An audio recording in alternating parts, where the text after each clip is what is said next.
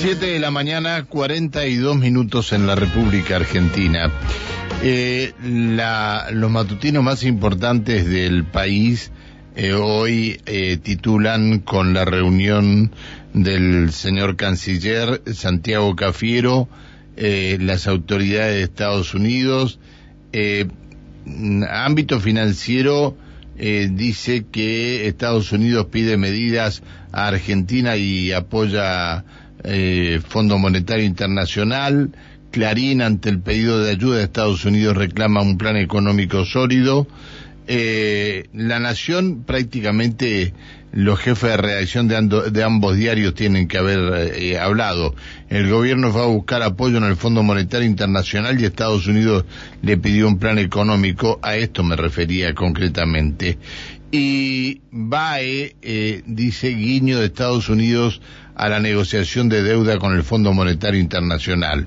Expresó el firme apoyo a un acuerdo, pero también pidió un plan sólido de crecimiento. Bueno, alguien, alguien debe estar este, medio equivocado por ahí, creo yo. Rolando Graña, buen día. Buen día, Pancho. Viste cómo es esto, cada uno ve lo que quiere ver. ¿no? Eh, sí. Esto es como una novia, uno la ve hermosa y por ahí no es tan hermosa, pero bueno, uno la ve como la quiere ver. Y la, la mirás con ojo de, la mirás con ojo de enamorado. Exactamente, ¿no? Entonces, el gobierno argentino ¿qué es lo que ve? Dice, bueno, por lo menos en el comunicado, Argentina, primero emite la Cancillería Argentina un comunicado y después viene el comunicado de la Cancillería de Estados Unidos, que es, en verdad, eh, donde se confrontan lo que dice cada uno, el, balance que cada uno hace de la reunión, aunque esté escrito en palabras tan cuidadosas que no diga nada. Pero el primer, eh, lo primero que anotan en Cancillería Argentina es, y bueno, por lo menos no nos desdijeron. Respecto del plan económico, un plan económico sólido, Claro, cada uno interpreta el adjetivo sólido como le parece, pero en definitiva el que tiene que considerar si es sólido o no es sólido es el FMI y en última instancia el Tesoro de los Estados Unidos. Ahí es donde viene, donde está trabada la cuestión. El préstamo a Macri fue un préstamo político dado por Trump, a ver si Macri ganaba la elección, y ahora Biden no está diciendo, bueno, ok, así como Trump favoreció a, a, Macri, yo voy a hacerle un guiño a Alberto. Esto no está sucediendo y esto es lo que pone nerviosos al, al, canciller argentino, al presidente argentino y a todos. No hay gestos claros de parte de Estados Unidos. Es verdad que tampoco iban a buscar nada demasiado estruendoso, no tenían esperanzas. ¿no? No, no, Cafiero no es un hombre que tenga vínculo con Estados Unidos, con los círculos de poder, con los demócratas, es un novato en la política argentina estaba así el embajador Jorge Arguello, que es un, un, tipo que conoce muy bien los ámbitos. Vos sabés que nació, nació acá en Neuquén, ¿no, Arguello? Ah, sí, ah, no sabía. Mira. Y después se fue a vivir a Buenos Aires, sí. Mira, bueno. Entonces la cuestión es que no pasó nada grave, pero tampoco nada demasiado positivo. O sea, lo que pasó es más de lo mismo. Se abre una posibilidad de cierto apoyo, pero el, las diferencias son tan grandes entre lo que ofrece Guzmán y lo que pide el fondo que hay que ver si con este tibio apoyo, con este cierto gestito, alcanza para este, moverla. Esto dicho en el momento en el cual, mientras Cafiero se estaba reuniendo en Estados Unidos con el jefe del Departamento de Estado que le facturó la relación de Argentina con Nicaragua, poco menos que en términos poco diplomáticos, déjense de joder con Daniel Ortega, que es un dictador que metió preso a los cinco candidatos a presidente este, para que no le ganaran las elecciones y después se proclamó presidente en unas elecciones truchas. Bueno, mientras todo esto sucedía en Washington, en Argentina se firmaba la, ¿cómo decirte? La prohibición de fusión o la orden de desinversión contra un par de empresas que más o menos son conocidas, ¿no? ¿Viste la Disney, la del ratón? Sí, sí, y sí. La Fox, sí. la de los Simpsons. Lo, lo comenté esta mañana, es decir, eh, eh, estas empresas eh, vienen unidas de Estados Unidos, digamos, no no es que claro. se, se, hayan unido acá en Argentina.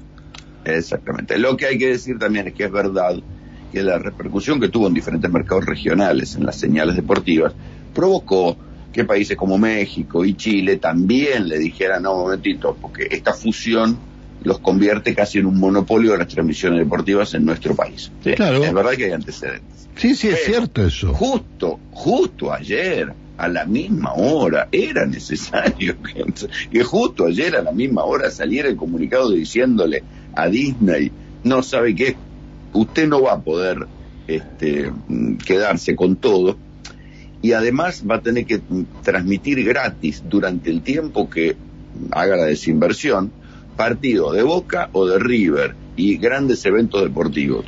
Es complicado. Es complicado. el único beneficio para el común de los mortales es que vamos a poder ver Boca o River durante unos añitos, porque esto no es para siempre, durante unos años o durante un año hasta que se haga esta desinversión, vale decir, hasta que Disney, que en verdad es ESPN, claro. venda alguna de las señales, vamos a poder ver Boca River gratis. Eh, bien, siempre y cuando lo transmitan. Bueno, sí, porque ahí son, ahí viene otro conflicto que es con la, AFA o la Superliga. de quién va a ser la publicidad estática? De los de, de, los canales abiertos por lo que se transmita o la publicidad estática va a ser de quien emite la señal eh, transmitiendo. No, y además se abre un, margen de quilombo, porque ¿a quién le paga la AFA?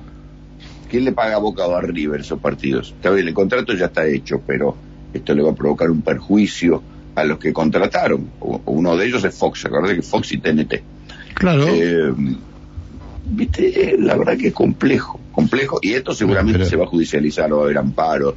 La AFA va a decir, che, a mí que me garpa, bueno, pero, eh, no, está el, no está el Estado argentino hoy por hoy para hacer la gran fútbol para todos y decir, ¿sabe qué? Que se vayan todos, pago yo la mesa y, yo pago el fútbol.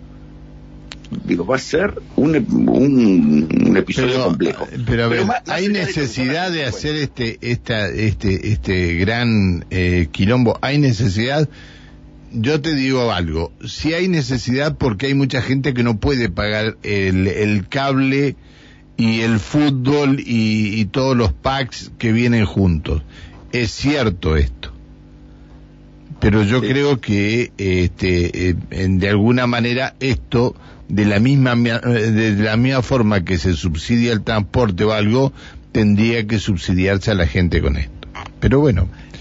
Claro, pero, pero lo interesante es que además lo podemos discutir, ya sabemos, la cuestión del fútbol, lo que provoca la bronca que le provoca a la gente tener que ir a ver los partidos a un bar, todo esto lo sabemos. Yo simplemente llamo la atención sobre, ¿era necesario hacerlo en el mismo día y a la misma hora? Es raro, es raro. Es raro. y en el mismo día y a la misma hora Cristina estaba dando a conocer una carta durísima contra Macri. Contra contra el Fondo Monetario, ah, sobre todo contra Macri. y el acuerdo de Macri con el Fondo Monetario. Qué raro que Macri dijo, no haya dicho, y, le, si le, utilicé la, plata para tal cosa o se la llevaron, o, porque alguien tiene que decir qué pasó con toda esa plata. El, mayor crédito que dio, el mayor crédito que dio Estados Unidos. Eh, perdón, el Fondo Monetario Internacional. federales hay una causa muy divertida porque ese préstamo fue tomado sin un decreto siquiera. Claro. Es raro, ¿no? Pues es que acá se inició una causa en Estados Unidos por un pedido de información pública, porque, en, en Comodoro Pi, digo, porque alguien se dio cuenta que no hay un decreto publicado en el boletín oficial que diga tomamos o le pedimos o recibimos del Fondo Monetario Internacional este dinero. No hay marco legal, nadie lo firmó es tan raro todo que ahí, por supuesto, la causa en Comodoro Pi mira el sueño de los justos, nadie, este, pero no hay. ¿Cómo va a dormir el sueño de los justos? No puede dormir el sueño de los justos. Debe dormir el sueño de lo injusto. Sí, pero nadie va a ser nada. Eso es lo que te quiero decir. Nadie se va a meter. Ay, Dios, Dios, Dios, Dios, Pero no se firmó ni un decreto. La plata, así como entraba, salía porque más o menos es el equivalente a una de las partes de la reestructuración de los bonistas privados. O sea, la plata de los bonistas privados que entraba, como Argentina no tenía para pagar, iba a ser un pagadios, vino la plata del fondo y sirvió para que los bonistas sacaran sus posiciones y otra parte después quedó para la reestructuración que hizo Guzmán. Y, se la, y, los bonistas se la llevaron afuera. Obvio, los bonistas y los no bonistas y los criollos, ¿no? había, cuando decimos bonistas decimos argentinos y también extranjeros. Que hay, hay este, cuentas en, en distintas partes del mundo de 30 a 40 mil dólares. No hablemos de eh, miles de, millones de dólares, de 30 a 40 mil dólares. Gente que tiene plata en, en, en, varias partes del mundo y en paraísos fiscales que no, de 30 a 40 mil dólares. Y sí. Es lo que han podido llevar. Porque este es el problema de la Argentina, que está la incertidumbre permanente que el que junta unos mangos dice, no, yo acá no la dejo y me la llevo. Entonces, hay tanta plata puesta afuera que tal vez incluso acá le hubiera rendido más, le hubiera rendido más si lo hubiera puesto en alguna inversión productiva, pero el miedo a, que venga un día y pase algo. Sí, pero con el aumento de ayer a los 211, me parece que el que invirtió en dólares está parejito con, con el interés que te podría haber pagado un banco, ¿no? Sí, con el interés que te podría haber pagado un banco, sí, con la inflación no. Ah, bueno, está bien. ¿Y en qué lo invertías para la inflación? en, aceite de girasol, que aumentó el 80%, o en asado, claro, que aumentó el 64%. Tenía que comprarte una cámara. Teníamos que comprar, vete, un depósito de aceite de girasol. es decir, y, eh, sí, pero eh, eh, como ser en, en carne no podíamos hacer porque no podíamos entrar con costilla aquí a la desde el río Colorado para abajo. Entonces estamos ante un problema grave. Se te corta la luz. se te corta la luz y no, no, no pero ah, yo te digo. Y el aceite se vence. Y el aceite se vence, tiene fecha de vencimiento. ¿Se vence el aceite? Y claro, tiene, todo tiene fecha de vencimiento. O le pone fecha de vencimiento después, para... Después la cambiamos de envase. No, no, no. no. No, Rolando, no. Es decir, que estamos ante un problema gravísimo, estamos ante un problema gravísimo. Ahora, ¿qué pasa si no se cierra? ¿Qué pasa si no se cierra? Bueno, esa es la pregunta del millón, ¿no? Digamos, lo, eh, todos dicen, bueno, si no se cierra el acuerdo con el fondo, Argentina se queda sin financiamiento mínimo, el mínimo financiamiento que tiene hoy de algunos organismos internacionales como el BID, como alguna cosita, que alguna platita que llega, poca.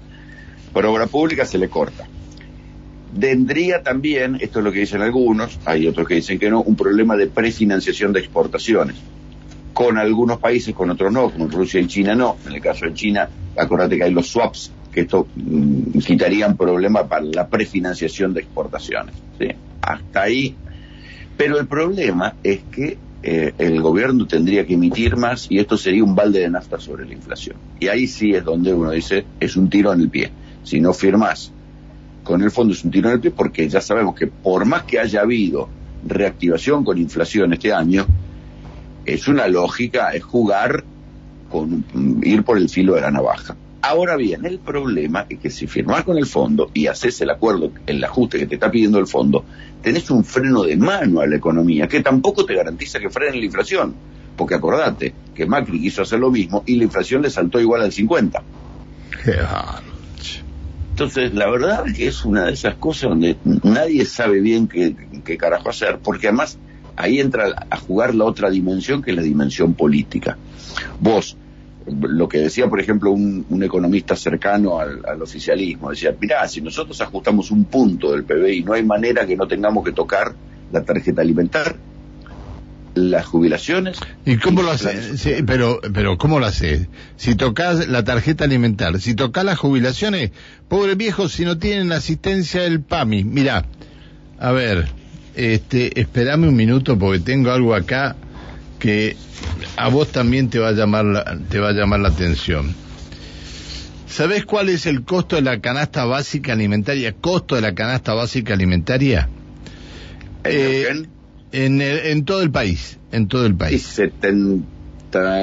Canasta básica alimentaria, ¿eh? Canasta básica alimentaria.